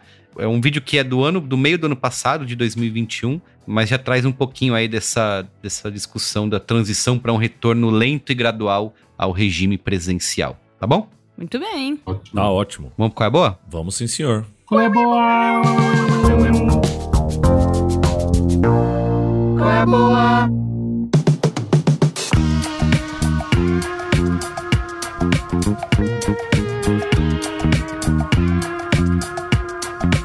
Quem quer começar? Bia Fioroto, que disse que quando eu entrei que ela tava pesquisando qual é a boa. Você já tem qual é a boa, Ah, Bia? eu tava deixando prontinho aqui. Terminei semana passada o livro Pessoas Normais, que deu origem à série Normal People, Ah. da, do Hulu. Nunca Uhum. assisti a série, mas fiquei meio interessada pela cara dela, eu não sabia nada. Aí eu, me deu a, a vontade, falei, ah, quer saber, eu vou comprar o livro. Aí comprei, chama-se Pessoas Normais, é, da Sally Rooney. Ela é irlandesa. É um livro que conta a história de um relacionamento que começa no final do colégio, né? Os personagens são a Marianne e o Connell. Começa no final do colégio e ele se estende até o final da faculdade. Então você vai acompanhar esses anos, né? Então cada capítulo pula um pouquinho de tempo. É, mais pra frente na história, são várias elipses que ela faz ali. Você entende direitinho tudo o que acontece. É, a tradução tá muito bem feita e eu achei esse livro a cara do millennial. Assim, é uma, é uma coisa muito millennial de se escrever e tal, que é a vontade de pegar um relacionamento, esmirilhar ele bastante, assim, todas aquelas sensações que deixam a gente com o coração apertado. Eu senti, eu até comentei com o Caio, eu falei, eu senti coisas lendo esse livro que eu não sentia desde que eu era adolescente e me apaixonei pela primeira vez e, e tinha várias dúvidas, vários, várias inseguranças, enfim. É, a escrita é muito legal. Eu acho que existe um- uma progressão muito legal de assim, quando eles são mais adolescentinhos, a escrita é mais dramática, tudo parece muito pra ontem, todo mundo vai morrer toda hora, ai meu Deus. Conforme eles vão crescendo e amadurecendo, a escrita muda também. Então, a urgência das coisas, o tamanho das orações, sabe? É, é- ela usa muito da forma que ela escreve pra ajudar com o conteúdo. E eu fiquei muito feliz de, de, de ter notado isso. E eu falei, porra, essa, essa menina é muito legal. Então, eu gostei muito do, do jeito que ela leva.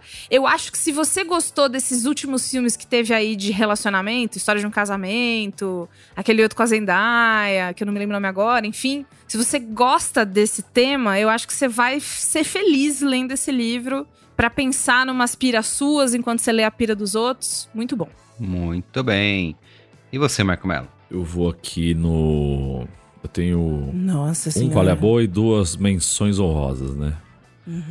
Você tá gostando do Barry White, né? da minha voz dando pra Barry vocês? White. Muito bem. Vai, Barry. É, a, minha, a minha dica é uma série documental do HBO Max chamada PCC O Poder Secreto. Show. Uma baita de uma série feita ali baseada no livro Irmãos, uma história do PCC de Gabriel Feltran e a série dirigida por Joel Zito Araújo.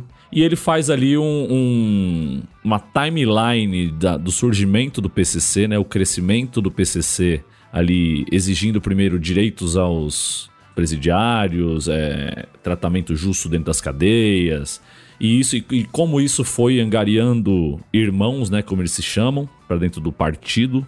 E, e de como isso, assim, as mudanças de liderança, né, a ascensão do Marcola, dele ter chegado como um pensador ali, menos com um lance de violência, violência, eu digo, pura dentro da cadeia e tal, e de como o, o estatuto do PCC é, quase que zerou mortes dentro dos, dos presídios de São Paulo, né? Porque ele, ele traz ali todo um lance de. Não, não zerou, mas diminuiu muito a- essa coisa de preso mata preso, porque ele, você tem uma, uma coisa muito rígida, né? É, e de organização e de como eles conseguiram ir crescendo e saindo de dentro das cadeias, indo pra rua e virando hoje um dos maiores. é, é, maiores cartéis de crime organizado do mundo e agora mexendo com tráfico de drogas, então se espalhando para países da América Latina e coisa de levar droga para Europa. É um retrato muito fiel e muito foda e é muito legal você é, não, não, não fica preso só no depoimento de gente que estava dentro da cadeia ou de caras que são é, ex-PCC, né, que toparam falar e tal, pessoas que estão, assim, pedidas de morte porque estão falando os segredos secretos da, da maior organização criminosa do Brasil. Mas fala também com mães que perderam filhos pro crime, traz todo uma, um lance do, do- das periferias, né, de São Paulo, vai nos bairros e falar como era o crime antigamente, como ficou o crime depois que o, que o PCC entrou nessa roda, né, de como a, a imagem do bandido, bandido entre várias aspas, né, porque aqui é, eles não tentam fazer esse julgamento de valor, mas você acaba fazendo o seu próprio julgamento ali e de como é, é, a vida do periférico ela tá muito ligada a, ao banditismo local, né? E essa coisa do, do tráfico de droga local, a boca de fumo, é, o patrono do time de futebol da, da, da comunidade. É... Puta, assim, eu fiquei fissurado, assim, acho que tem quatro episódios, ou três, acho que são quatro. E, puta, assisti amarradão, assim, eu é, é, sempre me interessei por esse tema de, não do crime organizado em si, mas de segurança pública em geral, né, de como... então é quer dizer é- que o senhor apoia bandido, é isso? Isso, é, direitos humanos Você para tá humanos direitos, a né? favor do bandido. Isso. Entendi. É, e você entende a sociedade como um todo, né? Porque você vê que, porra, é, a ascensão do PCC se dá num lugar em que o Estado falhou e que as pessoas se sentem abraçadas por um coletivo e, puta, é, é muito foda, assim. E quando você se pega vendo o manifesto do PCC, por exemplo, é, tirando toda a parte ruim e de que, porra, promovem violência pra caralho, tráfico de drogas, a guerra às drogas. Você vê que tem todo esse lance, né? A guerra às drogas que faz com que uma facção cresça tanto, que tome o- o lugar do Estado em certos lugares. É, é, é uma, uma matemática muito maluca, né? E, e- e quando você lida com sociedade, você tá lidando com pessoas e anseios e. Puta, é muito foda. Então, é, é, eu indico demais que vocês vão ao HBO Max e assistam PCC O Poder Secreto. E aí eu tenho duas menções honrosas aqui de qual é a boa que eu tenho consumido nesses últimos dias aí e que valem muito a pena. É, eu já falei aqui da série Barry, né? Que também é da HBO, que é do, do Bill Hader, em que ele é um assassino de aluguel que tenta Rapelou mudar de de vida a prêmio, partir né? de ter aulas de teatro. Na última temporada aí. E o caralho, é, mano, e assim, eu sou muito fã do Bill Hader em si, assim. É um cara que dá ótimas entrevistas. Ele deu agora uma última pro, pro podcast do Conan O'Brien, que é muito foda. E aí eu vi que tinha saído a terceira temporada, fui assistir a terceira temporada e vi que eu não lembrava nada nem da segunda. Então fui rever a segunda, que eu já tinha visto, e foi como se eu tivesse visto pela primeira vez, porque faz tanto tempo que saiu e tal. Então revi a segunda, e foi bom pra caralho ter revisto a segunda pra entrar na terceira azeitada. E puta, essa terceira temporada tá muito foda, assim. Eles pesam mais a mão no drama do que na comédia. Mas tá muito legal. Ele é uma série que tem um dos maiores personagens de série dos últimos tempos, que é o Noho Hank, que é um, um mafioso checheno lá, uma figura ímpar. E vale muito a pena o play. Então, se vocês não assistiram as outras duas temporadas, assistam as, as, as outras duas, ou assistam pelo menos a segunda de novo, porque é, é série curtinha, 10 episódios de, de 20, 23, 24 minutos. Dá pra matar rapidinho. É, então Barry na HBO Max. E a terceira é Love, Death and Robots, que eu também já falei aqui. Bom pra caralho. Que é bonito pra caralho, Sim. muito bem feito. É, a direção de arte é muito, muito, muito foda. Uma ou outra história meio sem pé nem cabeça ali, que acaba, você fala, pô, não precisava acabar desse jeito e tal. Mas o visual é muito foda pra quem se liga em design, em técnicas de animação. São várias técnicas de animação diferentes. Tem uns que você se duvida se não é filme que os caras estão fazendo ali, porque o bagulho é muito, muito, muito, muito perfeito. É, então vale a pena Love, Death and Robots. Tem esse nome porque as séries, os episódios variam entre esses três temas, né? Amor, morte e robôs. Você sempre vai ter um desses três ali como um, plan- um plano de fundo. Vale muito a pena o play também. Se não viram as outras temporadas, vejam. Essa é a terceira. E, deve ter- e são episódios de. Tem de 7 minutos a 16 minutos. Assim, nenhum deles é muito, muito longo. Vale muito a pena quando não tiver. Pô, ah, o que, que eu vou assistir aqui? Assiste um episódiozinho Isso. de Love, Uma Death and ótima Robots série e, de almoço. Seja feliz. Muito Exato. bem. Ó, eu não tenho muito o que recomendar porque eu tô. Eu tô me sentindo aquelas pessoas que quando vem aqui no Qual é a Boa, eu recomendo aí o Qual é a. Boa, a pessoa fala, putz, vocês já viram aquele filme Poderoso Chefão? É muito bom. É, eu tô me sentindo essa pessoa porque eu tô completamente viciado e obcecado, e sei lá por que que isso tá acontecendo com a minha vida, em Masterchef. Eu assisti... Ah, eu voltei também. Mas Eu é muito assisti o- engraçado você assistir os antigos, gente. Tô assistindo. É, é, não sei, é assim, o, o que acontece? O Casimiro, ele reagiu ao primeiro episódio dessa temporada atual, né? E aí eu vi, ah, é legal, curti. Ele não- só que ele não tá fazendo mais, porque a Band falou, meu, não faz, né? Porque a gente precisa, né? O negócio é nosso, a gente precisa ter audiência nas terças-feiras à noite aqui. É, e ele até falou que não ia fazer, que respeitava e tal. E aí, eu falei, cara, o que, que eu vou fazer, né? Eu só consigo assistir com o Casimiro reagindo e tal. E essa nova temporada só tá tendo um episódio por semana, não tinha mais pra ver. E aí eu falei, vou no YouTube e tem lá no YouTube da Band todas as temporadas de Masterchef. Eu fui lá pra primeira temporada, que é de 2014. E, cara, eu tô assim, eu fico consumindo como se fosse, sei lá. Era em 4x3, né? Era né? feio. Exato, naquela Mas época. Então, eu, eu acho muito engraçado porque a melhor coisa de assistir o Masterchef é falar mal ao vivo no. Isso, exato. Eu- E Twitter. eu, lembro, Olga, quando tava rolando o Masterchef, tava no auge, né? Na febre do Masterchef, Uhum. todo mundo falava e zoava com o embalicho e com os participantes, era sempre aquela tensão.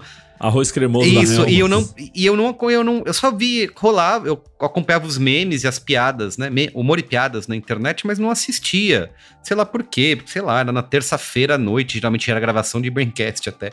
E, e deixei passar, nunca vi nada de Masterchef, nunca vi nada. E agora eu tô querendo ver todas as temporadas como se fosse uma série de ficção, onde eu tenho que acompanhar o episódio atrás do outro para chegar até os dias de hoje. E assim, tô rindo e me emocionando, tô chorando assistindo Masterchef.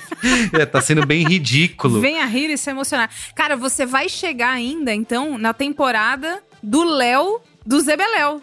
Da, é, Léo ele Pet. tá- Vai chegar, pois é. Meu, eu- você vai chegar nesse momento da sua vida. E vai é tão ser ridículo que eu vou, tô assistindo e eu não quero saber, eu não pesquiso nada, não vejo os comentários no YouTube, porque eu não quero ter spoiler de quem foi eliminado. Então, realmente, tá ridículo. Mas é isso, eu tô assistindo Masterchef loucamente. Eu espero que passe, porque nenhuma. Tem uma série de séries, eu tenho listas de séries e filmes e documentários e livros pra consumir e não tô fazendo nada, porque todo o tempinho que me sobra eu assisto um pouquinho de Masterchef. Mas, pra não ser esse ridículo que vai dar Masterchef como qual é boa, aliás, tá rolando a nova Você- temporada. Você, Você já pode foi. Já fui, né? Isso já aconteceu. Você já foi essa pessoa. Já fui essa pessoa, mas, Mas eu queria dar um é foto da nova temporada, pra não parecer. É, põe a foto da, pra Isso. fingir que é uma coisa atual, né? Que eu tô indicando não a Isso. primeira temporada. E é mó legal, porque a, primeira, a, a temporada atual, eles já estão tudo lá. é, já evoluiu tecnologicamente. O fogão nem fogo tem, é fogão por indução.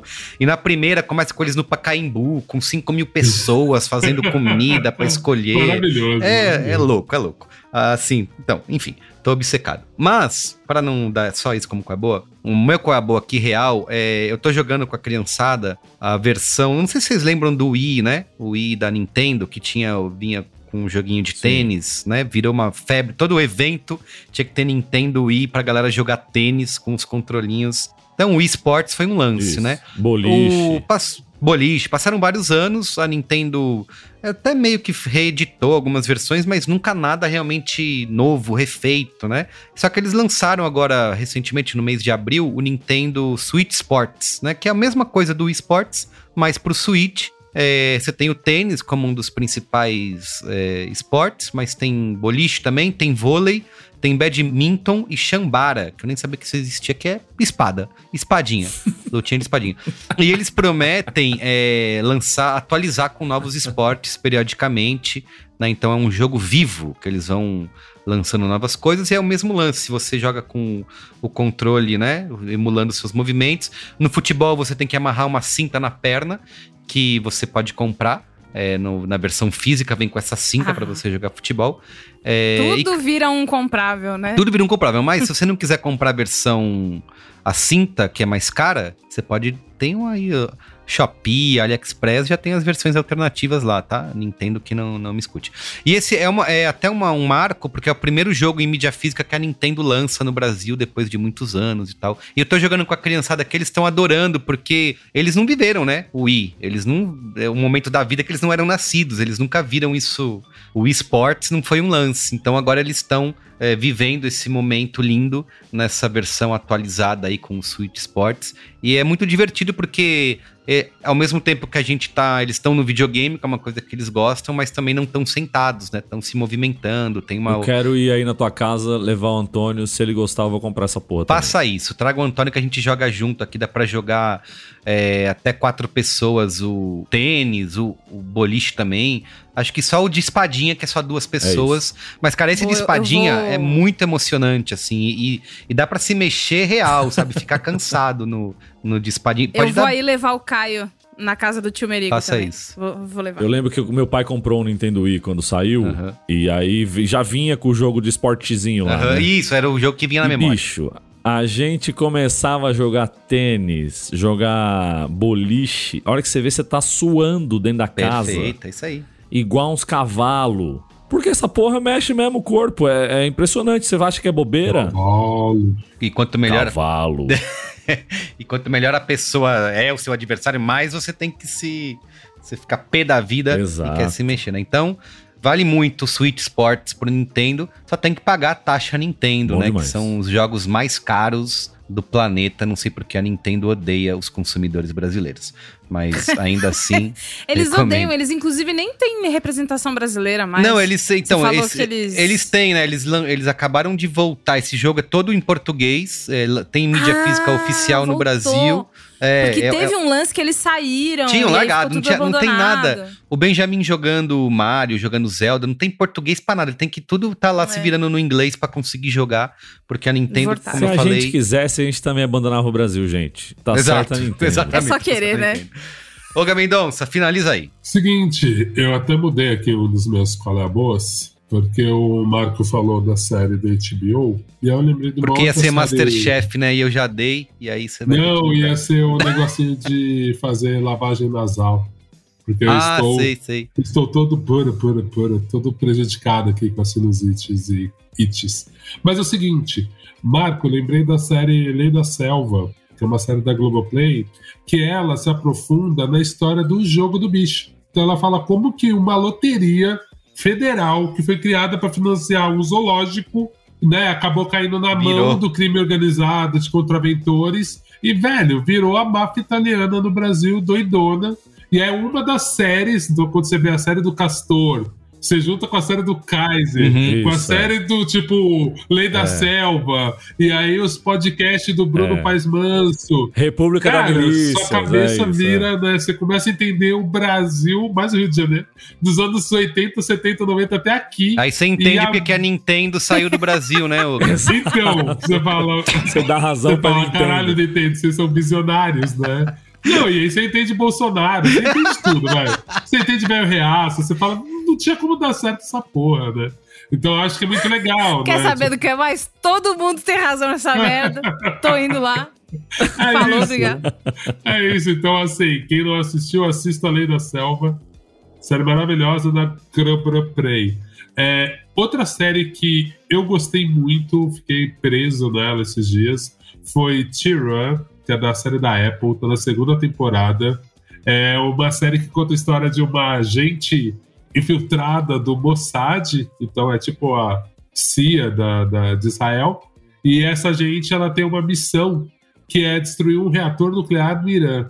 E aí daí altas confusões e blá blá blá. Que Ela é legal. uma série que ela tem alguns clichês de séries de ação, mas só de estar nesses outros lugares e ter um outro tipo de imperialismo, que aí é o imperialismo de Israel em cima do Irã, eu já acho ela muito interessante, cara. Ela tem coisas culturais bem, bem, bem diferentes. A, a, a espiã é uma mulher e ela é muito esperta e ela luta bem, mas não é estereótipo dos Estados Unidos, sabe? Não é tipo B10, foda, a mina tira um negocinho do cabelo, explode uma bomba com grampo, nada disso. Enfim, Tyrann, Apple, não quero contar muito para não dar spoiler. Outro filme que eu ama, amei, explodiu a minha cabeça, fiquei louco, e é aquele filme que você não pode contar muito, porque o lance é você ter esse choque. A mudança que esse filme dá de clima é um filme que chama Emergência, tá na Amazon Prime. Você vai lá de bobeira, acha que a porra de um filme de adolescente bobo dos Estados Unidos fala: hoje eu vou ver uma coisa besta. eu fui assim, entrei assim, hoje eu vou ver uma coisa besta. Quando eu vi, eu tava quase chorando da sala, saí chocado, cabeça meu caralho mesmo, tem que matar todo mundo nessa porra. Tipo, ah! enfim, assistam. assistam a emergência. E saiam com vontade de matar todo mundo nessa porra, não tem jeito. É isso. Simplificando Perfeito. mesmo. Muito bem, gente. Qual é a boa da revolta? Então, peraí, que antes de acabar, Olha aí. eu tenho momentos Faustão. Momento Faustão, de volta. Olha aí, viu? Volta, presencial hein? É tem sempre isso. um prazer ser, ser interpelado por pessoas pedindo um momento Faustão. Um deles foi na gloriosa Casa Barbosa, lá no Bexiga, onde estivemos ali pro aniversário de Luiz Luizinho e Gino, numa noite agradável de sexta-feira. E que lá a gente estava ali tomando uma cerveja com o Cristiano Dias, com a rapaziada toda do Barreto, o Alvin, e chegou uma menina e falou assim: vocês são do Braincast, né? Apontando pro Luiz e Gino, claro, porque eu sou um nobre desconhecido. Luiz Gino falou, ele é, e apontou pra mim, o corno. Ridículo. Aí, não, porque meu namorado ele adora vocês e tal, não sei o que. Eu falei, chama ele lá. Chama ele, que se ele tá com vergonha, é pra ele perder a vergonha. Ele colou lá. Então, aqui, um grande abraço aqui no Momento Fação para Lucas Veloso e a sua digníssima Raquel Hudson, que estavam lá. Ela que fez o. entregou o Lucas e o Lucas que chegou lá todo envergonhado pra falar com a gente.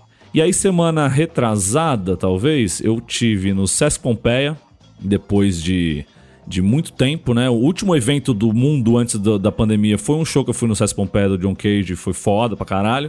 E tive o prazer de retornar ao César Pompeia para assistir um show do meu grande camarada Rodrigo Brandão, Foi no sábado. que teve aqui no Brasil, tocou. É, então, fui na sexta, tocou com a Tulipa, com a Jussara, acompanhados pela magnífica Sun Ra Orchestra, Que lindo. conduzido ali pelo Marshall Allen, maravilhoso. E a minha amiga Ana Schum tava ali cuidando dos ingressos ali dos convidados e tal. E eu tô trocando com- ideia com ela, ela falou. Inclusive, eu quero um momento Faustão. Falei, é isso mesmo, Chum. Falou as palavras certas, na hora certa. Já anotei aqui no meu bloco de notas. E, coincidentemente, no sábado, após esse show, eu fui no aniversário do meu grande amigo Armando Mandi, ali na cervejaria A Voz, na Vila Pojuca, da grande Maria Almeida, minha, minha grande camarada da Casper. E lá tava na mesa com a Chum, trocando uma ideia e tal. E encontramos o outro grande camarada nosso, o Rodrigo Cuba. Esse Merigo, ele não escapou da terceira onda de, da DM9, tá trabalhando na DM9 agora. terceira onda. E Rodrigo Cuba também pediu um momento Faustão. Acabou terceira onda, é muito isso. bom. E o meu grande chapa, Rodrigo Cuba, falou as palavras certas na hora certa. Então tá aqui o meu grande abraço a Rodrigo Cuba, essa grande figura, meu grande camarada. E tô muito feliz que ele tá de volta a São Paulo. Ele passou um período em São Carlos e tal, e agora tá de volta em São Paulo. Pegou a DM9 aí na curva, pediu um momento Faustão, tá dado o momento Faustão. Então, Lucas Veloso, Raquel Hudson, Ana Chum e Rodrigo Cuba. Ana Chum, inclusive, que vem de. Você sabe o que são baus? Aqueles Sim, pãezinhos pãozinho. chineses assim. Ai, que delícia, Que aquele fica muito bom. fofinho que você faz na. Faz na No vapor. na- no, ba- no bafo, no vapor. Puta, bom pra caralho. Vários sabores. Baus do chinês no, no Instagram, procurem arroba. Bom pra caralho, ela entrega e vale muito a pena. Eu comp- comprei Pantone esses dias aí, ele comeu feliz da vida e. Pra Tchum, ser melhor, só se fosse feito na air fryer, né? Mas. Dá pra fazer. Dá pra fazer, mas é que ele não fica Sem com... críticas air mais- fryer. Não, ele fica mais Acabou o durinho. programa Faz, de faz tipo uma casquinha na air fryer, saca? Gente, vamos discutir bal na air fryer. Carlos, deixa eu dar minhas dicas vamos culinárias discutir no aqui, conteúdo caralho. secreto. Você tá gastando conteúdo. Você não é o Masterchef? Eu vou te é. Exatamente, vou te perguntar no, no Achei- próximo conteúdo secreto como Achei que o Merigo agora, o Merigo agora fez igual a Simone Simaira. Ele foi terminando o show assim, ó. Nossa. Gente, então, tô indo embora. Gente, essa história, né? Tchau, Pelo amor de. Deus. Se ele tivesse aquele que sobe o som assim, Vai o subindo. fe- fade-in, Eu vou- ele ia dar fade-in na Eu vou música e ia me passar Eu pra vou frente, instalar cara. esse, esse esse plugin aqui para fazer isso durante. Valeu, gente, é isso Cavalo. aí. Ele gosta. Ui. Gente, obrigado, viu? Ai, mas que cara mais chato. Beijo para vocês. Obrigada, gente. Tchau. Tchau. Beijo, Falou. até depois. Tchau.